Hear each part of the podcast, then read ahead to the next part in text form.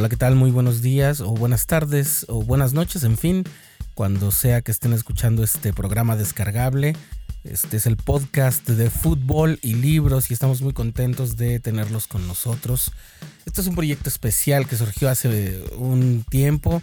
un poquito antes del Mundial de Brasil 2014. Se originó por la inquietud de algunas personas que estaban inmersas en el mundo académico o intelectual de alguna forma, pero que también compartíamos el gusto por el gol, compartíamos la pasión por el fútbol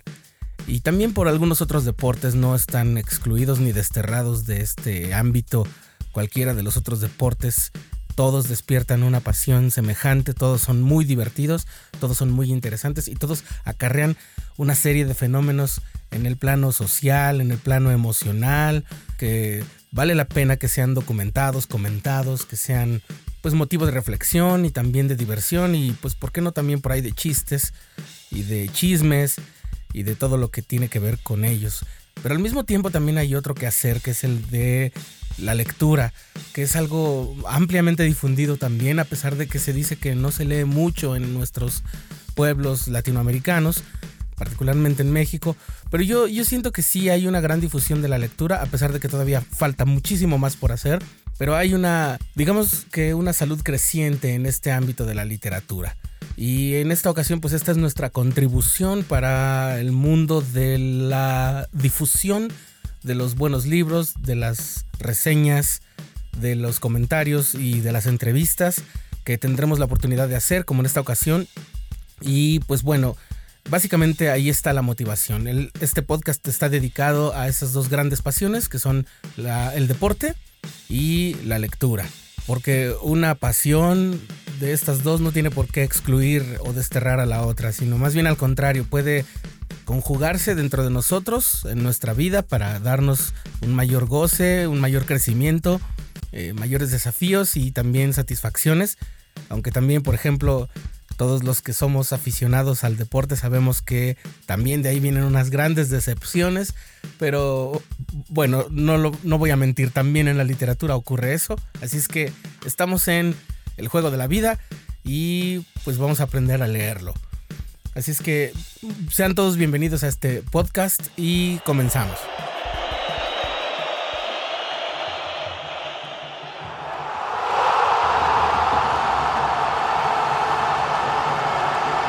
Este es el podcast de Fútbol y Libros, con R de la Lanza, presentado por Ulterior FM.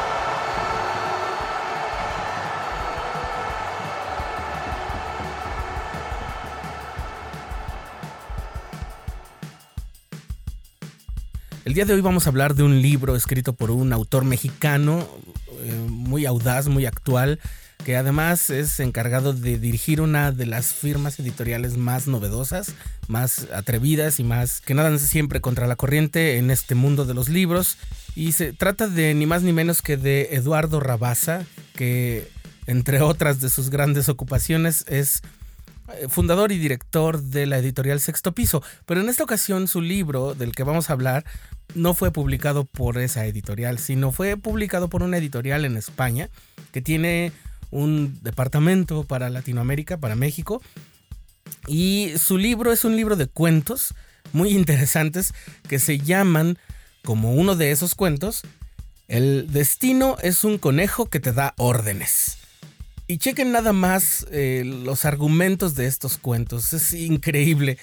El primero de los cuentos habla de un supositorio que se convierte en un sistema para controlar a las personas que tienen el poder.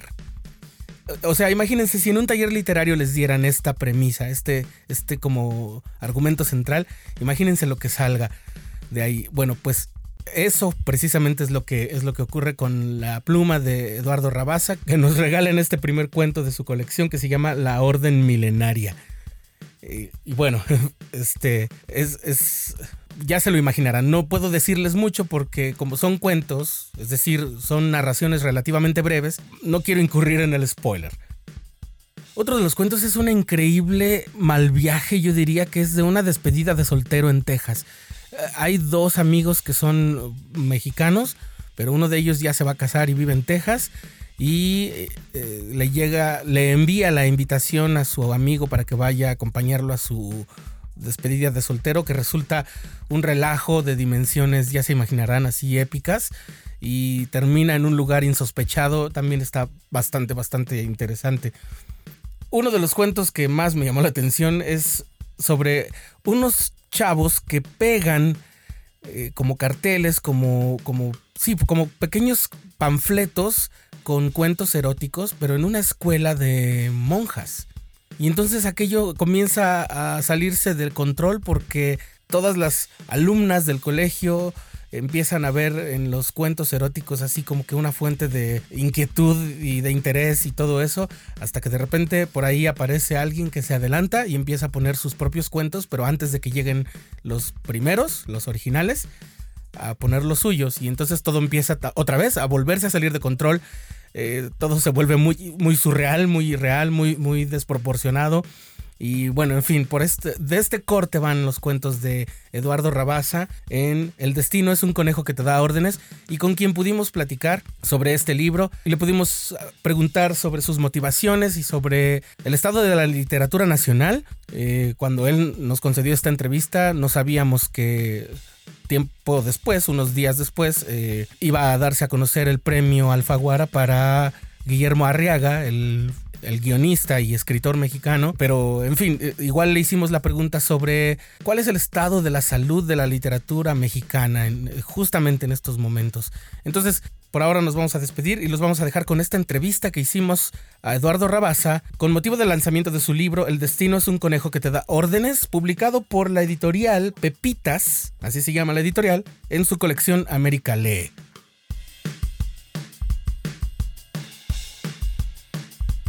Oye, felicidades por este nuevo, nuevo libro. Ah, muchas gracias. Eh, es un libro que permite mucho ir al grano. Una mezcla de muchos recursos, de, estas cosas medio fantásticas, un poco surrealistas, pero el tono, del, el, tono humorístico siempre que está ahí subyacente, a veces un poco más evidente. Quizás la primera pregunta iría en, torno a ¿por qué escribes así? Este, no, bueno, pues muchas gracias. Este, pues mira, la respuesta y, creo que no es muy este muy glamurosa es que porque no lo sé hacer de otra forma este porque y, bueno para elaborar un poquito sobre sobre esa simpleza diría lo siguiente que realmente digo hace un poco distinto el proceso de las novelas y los cuentos porque las novelas digamos que parten de una idea un poco más elaborada o compleja o densa o como sea, y en cambio los cuentos son más como flashazos, como pequeños relámpagos de viñetas o de situaciones o de entornos o de personajes que bueno que me hacen pensar que ahí puede haber un cuento digamos. Pero a lo que voy es que una vez que existe esa especie de decisión original sobre algo que me interesa lo suficiente como para escribir eh, pues digamos que este es el, registro pues que se me da sin, sin gran este sin gran teoría detrás este y lo digo porque sobre todo el, por ejemplo el tema de, del humor o de la sátira o de la como de la indagación a través de pronto de del absurdo o, de llevar las cosas al límite eh, para mí vamos como muy de la mano con la idea original que me motiva a, escribir. O sea, por ejemplo, hay gente que, que está escribiendo, bueno, no sé, alguien, por, usar un ejemplo, ¿no? Si alguien escribe eh, autoficción, ¿no? Y entonces va a contar una historia de su vida, de su situación familiar, o de la muerte de su madre, o de la muerte de su padre, o no sé lo que sea, pues es difícil quizás, o sea, quizá dentro de la propia eh,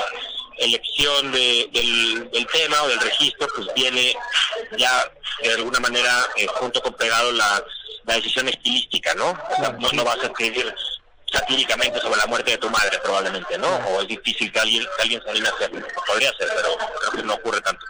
Y en cambio en mi caso, como de por sí las situaciones eh, las que trato de escribir tratan de situarse como en los límites de, de, la realidad o, o, de poner en práctica o en juego la idea de, de normalidad, pues yo creo que eso mismo, esa especie como de absurdo inicial, se traslada o se intenta trasladar al propio lenguaje y al registro humorístico y a pues una especie de patetismo con el que los propios personajes se ven a sí mismos, pero que insisto que creo que va muy ligado a la decisión original de abordar ciertos temas o ciertas situaciones. Veo los temas de, cada uno de los relatos y no puedo evitar pensar en que de repente surgen así como que, a ver, escojamos dos elementos de mundos tan disímiles y pongámoslos juntos a ver qué sale, ¿no? Y sin embargo, eh, no pude evitar pensar, por ejemplo, en, algunas genealogías, por ejemplo, lo del, lo del supositorio este, eh, me recordó mucho algo de Palaniuk. Hay una conexión, tal vez este, de, generacional o de tiempo o de, o de incluso quizás de momentum, casi hablando de, física este, en, la, en la literatura actualmente, porque eh, está esta mm, novela que se llama eh, Eres Hermosa, es que habla de unos cosméticos que son creados para controlar tal vez no aquí como, como, como, como, aquí lo pones tú, pero sí son para controlar, por ejemplo, los impulsos de compra. Es decir, para ah, forzar a la gente a comprar esos mismos productos. Este, entonces, por ahí está, está este enlace. Y, y lo de las monjas, pues no pude evitar pensar en Lelutier. ah, sí, sí, sí. No sé si se, valga preguntarte de, dónde sale cada tema. Bueno, tal vez no tan exhaustivamente como cada uno de los cuentos, pero quizás de un par de ellos que me puedas decir, oye, surgió el, se me ocurrió por esto. Pues sí, o sea, que, cada uno justo tendría como una especie de de genealogía distinta y lo que es chistoso es que dos o tres o cuatro de los que podrían parecer este más descabellados o más producto de la imaginación o lo que sea son anécdotas reales que sucedieron no necesariamente a mí algunas sí algunas no o, cosas que en familia o gente que conozco pues o que leí no sé. Son viñetas de la vida real obviamente ficcionalizadas este pues sí estiradas un poco vueltas quizá un poquito más más descabelladas, pero parten de, de, este, de, hechos específicos de la, de la realidad, porque un poco de, nuevo lo que te decía, lo que yo creo que los cuentos no fueron escritos como un libro, o sea, no, no, no fue como, ah, voy a escribir un libro de cuentos, sino que eh, tenía, de hecho, entre el primer cuento y el último pasaron, no sé, cuatro o cinco años creo, porque más bien eran momentos esporádicos y ya como al quinto, sexto, ahí sí ah, pues quizá puede hacerse un libro y pero los últimos dos o tres creo que sí ya los escribí más pensando en, hacer un libro de cuentos, pero realmente lo que detonaba cada cuento, digamos, eran, pues, te digo, como casi como flashazos, como pequeños relámpagos específicos de, pues eso, de viñetas, de entornos, situaciones, de, ah, pues esto quizá puede, puede eh, explorarse eh, literariamente, o por ejemplo el cuento que, que da nombre al libro, este, pues, es un claro homenaje a Don Darko, pues fue por, bueno, por la importancia que ha tenido, que tuvo para mí eh, Don Darko, y luego hubo un periodo en mi vida hace eh, que tres años donde hubo tres muertes sucesivas este, que pues obviamente me, me, dolieron mucho. Entonces ese cuento es como una especie de collage de homenajes a Don Darko y a esos seres que, que murieron. Entonces pues cada uno tendría como una especie de, eso, como de, genealogía, pero lo que sí es cierto es que siempre tienen que ser situaciones que por alguna razón se queden ahí como reverberando en la cabeza o en el inconsciente, en lo que sea, hasta que ya se impone la, pues, la necesidad de trasladarlas a, pues en este caso a un cuento. Oye, el asunto de, de la narración en primera persona, eh, porque bueno, escribir cuentos es una cosa y pues podemos escribir los cuentos. Todas estas situaciones pueden ser narradas desde, desde un ojo omnisciente, más o menos, que es pues, lo que ha venido configurando la narrativa desde hace mucho tiempo. Ya, este, pero dar narraciones en primera persona a cuentos que son tan variados eh, representa una dificultad, es un desafío estilístico también, ¿no? Este, porque no son las mismas personas, no son las mismas situaciones, platícanos un poquito de eso, porque también es otra de las bondades, otra de las virtudes del, volumen. Sí, pues es que fíjate, eso fue, chistoso porque, mm, bueno, las dos novelas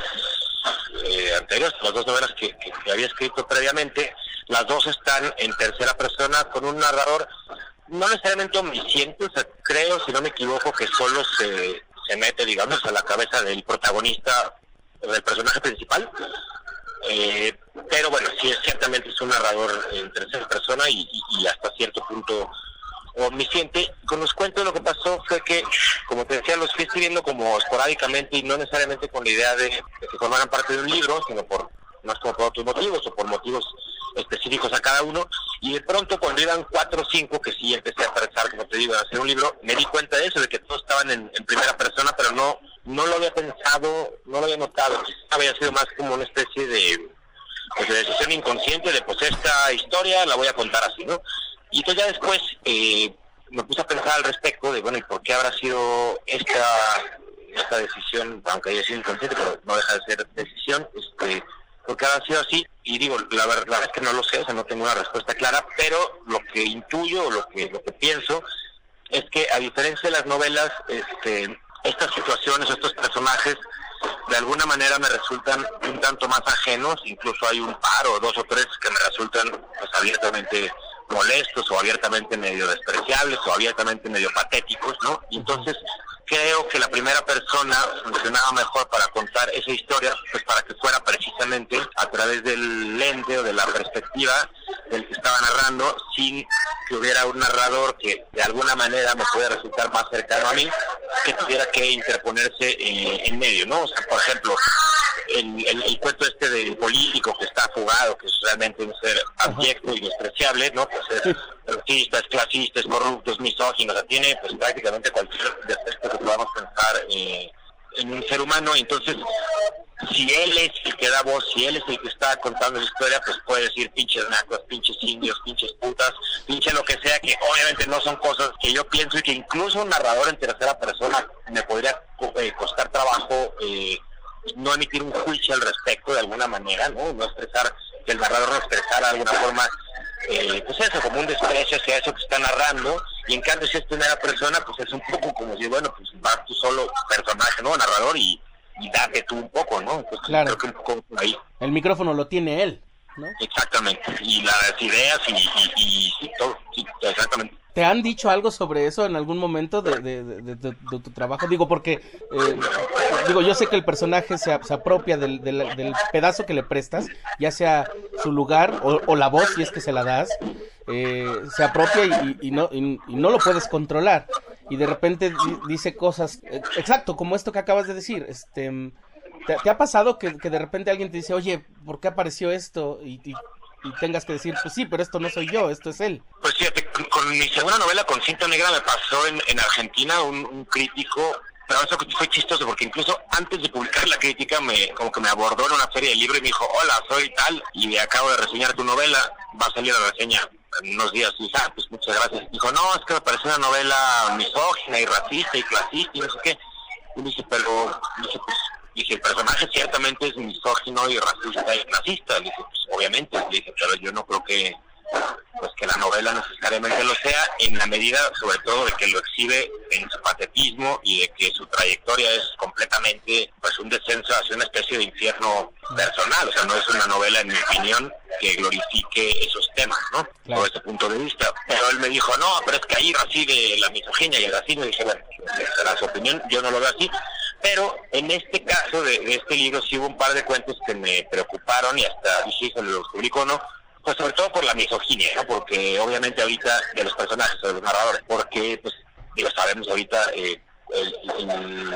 la importancia que está teniendo la discusión y el debate de, los temas de género y pues evidentemente yo no quería con, ofender a nadie ni muchísimo menos que pensaran que esas ideas o esas frases o esas eh, situaciones corresponden con mi persona, ¿no? entonces lo estoy pensando, incluso hablé con un par de amigas este, que pues están como bastante metidas en, en el movimiento de, de, mujeres, en el y todas esas cosas, y, me dijeron, no, mira, o sea, yo que tú no me censuraría, o sea, si claramente lo estás usando como un mecanismo de ficción, si es algo congruente al personaje y es un personaje de alguna manera arquetípico de la misma problemática que estamos viviendo, pues es casi, desgraciadamente y tristemente, pues es casi hasta lógico que se expresen así, que piensen eso, o sea, casi que estaría fuera de lugar que hubiera, por ejemplo, el personaje este del político, ¿no? Que, insisto, que es absolutamente despreciable, pues sería muy difícil pensar que fuera un personaje que tiene respeto por las mujeres o que las considera poco más que un objeto sexual, ¿sí me entiendes? O sea, porque no es esa la realidad que vivimos ni la realidad que aplicaría a un personaje así. Entonces, bueno, a partir como de estas discusiones dije, no, pues tienen razón, creo que está muy clara la línea entre la ficción y, la no ficción y el personaje y, el autor, y bueno, pues puede ser la decisión de incluirlos, pero bueno, sí son temas que están de alguna manera en, juego, ¿no? Sobre el cuento que da título al, al, libro, eh, ya hablaste de que es, de que es este, también un homenaje, en muchos sentidos también y todo eso. Es claramente el más elaborado, a pesar de ser un cuento de largo aliento, eh, lo mantuviste dentro de los límites del, del relato unitario del, del cuento. Este, ¿Qué tanta fue la tentación de que creciera para hacer una novela? Ese cuento, este, no, fíjate que la verdad no lo, no lo, lo curioso de ese cuento es que como si es un homenaje plagio de Donnie Darko, este, medio que la estructura estaba ya acomodada, entonces más bien en este caso eh, o sea, en, los, fíjate, hubo otros cuentos donde sí, de pronto podía alargarse más o alargarse menos, o, ay, si pasa esto más, o si hay este otro giro, pero curiosamente en este, más o menos el principio y el final ya estaban dados, entonces este fue más bien como, de alguna manera, sonar un poco cursi, pero como navegar esa, esa ruta que ya estaba trazada, entonces, este, pues no, la verdad no me pareció, no había pensado en la idea de hacer una novela, te digo, ahora que lo dices, digo, ay, pues sí lo hubiera pensado porque más como me gusta, bueno, ese cuento lo disfruté mucho y pues es muy importante para mí y ese personaje, esa narradora, le tengo como especial cariño, entonces ahorita que lo dijiste dije, ah, pues me hubiera estado bien convivir con ella un poco más, pero pero bueno, no, la verdad es que lo pensé siempre como cuento. Okay. Em, un, un, poquito ahora sobre, sobre tu trabajo como editor. ¿Cómo está la escena literaria en español particularmente en México, con respecto del, del momento del, del, mundo. ¿Cómo ves la, la, la, literatura, el músculo literario de México delante de sus, de sus pares, tal vez latinoamericanos, tal vez este, los anglosajones que, siempre pisan muy fuerte este, ¿cómo, lo estás viendo tú que tienes esa aproximación, incluso eh, mirando manuscritos que llegan a veces sin pedirse y a veces también por encargo? Eh, ¿cómo, lo ves? ¿Cómo, ¿Cómo está la temperatura en este momento? Mira, yo creo que, eh, bueno, desde mi perspectiva, obviamente, más que mi perspectiva, que no es una verdad científica de ninguna forma, obviamente, pero eh, yo creo que el panorama eh, literario del libro mexicano, y en cierta medida, aunque estoy menos familiarizado con el latinoamericano como tal, o sea, el que mejor conozco creo que es el mexicano, pero creo, creo que esto que voy a decir en cierta medida vale también para el resto de, de la del mundo del libro latinoamericano, es que hay una especie de paradoja, por lo menos respecto al mundo anglosajón, quizá francés, quizá incluso frente al español, que es que como son, o sea, como vivimos en, países con, con, entornos del libro pues bastante precarios, la verdad, o sea, es como bastante complicado el, panorama literario desde el punto de vista eh, editorial y pues sabemos, ¿no? Lo de los bajos índices de lectura y las pocas librerías y no sabemos como las complicaciones que se enfrentan, ¿no? Este, comparado con un con un panorama pues muchísimo más grande y casi industrial, ¿no? Como podría ser en Estados Unidos, en el mismo Inglaterra, mismo Francia, mismo Alemania, hasta España en cierta medida, ¿no? Entonces creo que eso, de alguna manera, en cuanto a calidad literaria, acaba siendo una ventaja, porque, por ejemplo, en Estados Unidos, sobre todo con los libros como importantes, o los que publican los grandes grupos, o los que pagan anti-hits, o los que les hacen mucha publicidad, o lo que sea, como las grandes apuestas, digamos, del mercado editorial, precisamente porque son grandes apuestas y precisamente porque hay mucho dinero en juego y precisamente porque hay como toda una campaña de mercadotecnia, creo que eso está produciendo eh, libros muy parecidos entre sí, un poquito conservadores, tienen mucho miedo de la innovación, de la experimentación, se mueven mucho por modas, se mueven mucho por lo que piensan los editores o los agentes que el mercado editorial está demandando. Por ejemplo, yo he sabido de casos recientes, de como libros importantes en Estados Unidos, donde le dicen al autor, ¿sabes qué? No se ve muy bien que la madre esté fumando enfrente de su niño de seis años, entonces mejor apaga ese cigarro, ¿no? O sea, cosas así. como, si fuera guion de tele o de cine. Sí, te lo juro, porque están como tan obsesionados con él, porque dicen, no, pues la gente no lo va a comprar porque creen que dan mal ejemplo, ¿no? Entonces esa, paradójicamente esa mayor fortaleza desde el punto de vista eh, del mercado editorial creo que está afectando a, la calidad del área y a los riesgos que la gente cobra, la gente está dispuesta a tomar. En cambio aquí, como de todas formas es muy precario, como incluso, digo, fuera de algunas excepciones, pero aquí un libro que le va muy bien vende 3, 4 mil ejemplares y ya es mucho, ¿no? Digo, hay algunos que venden un poquito más, pero realmente son muy pocos. Entonces, esta como especie de precariedad o de marginalidad, creo que tiene un gran correlato en el sentido de que la gente se siente más libre de hacer lo que le da la gana, ¿no? por ejemplo, Luis Felipe Fabre puede escribir una novela genial ambientada en España del siglo XVI que en Estados Unidos muy difícilmente alguien tomaría el riesgo con una novela, pero como aquí insisto, da un poco igual en cuanto al tamaño, pues Fabre va y eso y escribe una genialidad, ¿no? Las cosas está haciendo Villa Mara o Villa Nadenshushan o Vero Verder o mismo Carlos Velázquez, o sea, yo creo que ves como muchos más riesgos y mucho más audacia, Fernando Chor, ¿no?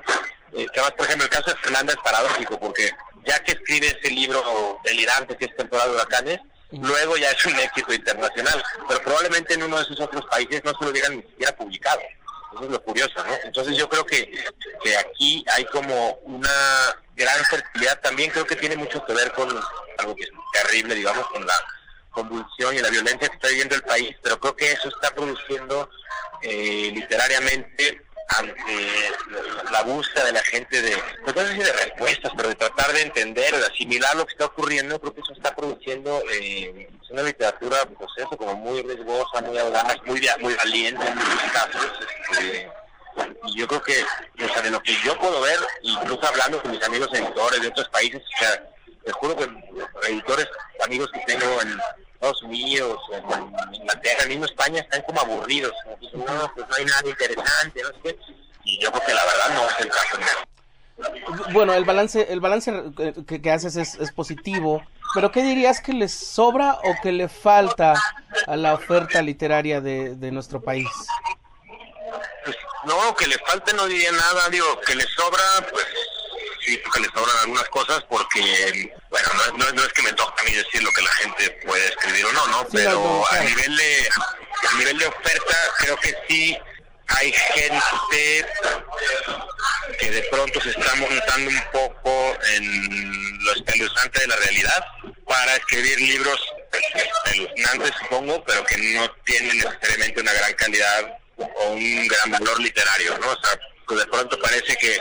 incluir 20 descabezados o 15 desaparecidos o 30 mujeres violadas es en sí literatura, ¿no? Y yo creo que eso no es así, pero pues tampoco creo que sean demasiados los ejemplos de, gente que está eso. Yo creo que, en general la gente que está abordando incluso esos temas tan escabrosos eh, lo está haciendo pues, con mucho respeto y, con un buen balance entre esta parte espeluznante de la realidad y las exigencias que la literatura le impone a, cualquier narración. Entonces no siento que sobre así como algo muy trascendente. ¿Qué te encantaría este, tener tú para, para ser el canal para dárselo al mundo? Digamos, este, que me dijeras, no, a mí me hubiera gustado ser el, el editor de, no sé, de fulano, un, rockero fantasea con ser el rockero que admiró y, con darle al mundo una canción determinada, ¿no? Entonces, como que siempre está en la búsqueda de esa canción que le va a dar al mundo. Este, ¿Cuál podría ser este el de Eduardo Rabasa? No, pues me hubiera encantado, digo, como editor, pues me hubiera encantado haber sido el editor de George Orwell, porque además este Animal Fans lo rechazaron como 15 editoriales, ¿no? incluidos DSL. Este, entonces, uno fantasea con que si a uno le hubiera llegado, hubiera dicho, no, aquí hay una obra maestra, la voy a publicar. Pues por mi parte es todo, no sé si tengas alguna algún comentario. Siempre les pregunto a las personas con las que hablo si hay alguna pregunta que, que, se hayan quedado esperando, es decir, que, que, ah, ojalá me pregunten esto y no me lo preguntan nunca. Este, no, no, al contrario, pues te agradezco mucho, creo que fue bastante eh, atenta la, la, la, la, lectura y la entrevista muy completa. Contento. Muchas gracias. Este fue el podcast de Fútbol y Libros con R de la Lanza, presentado por Ulterior FM.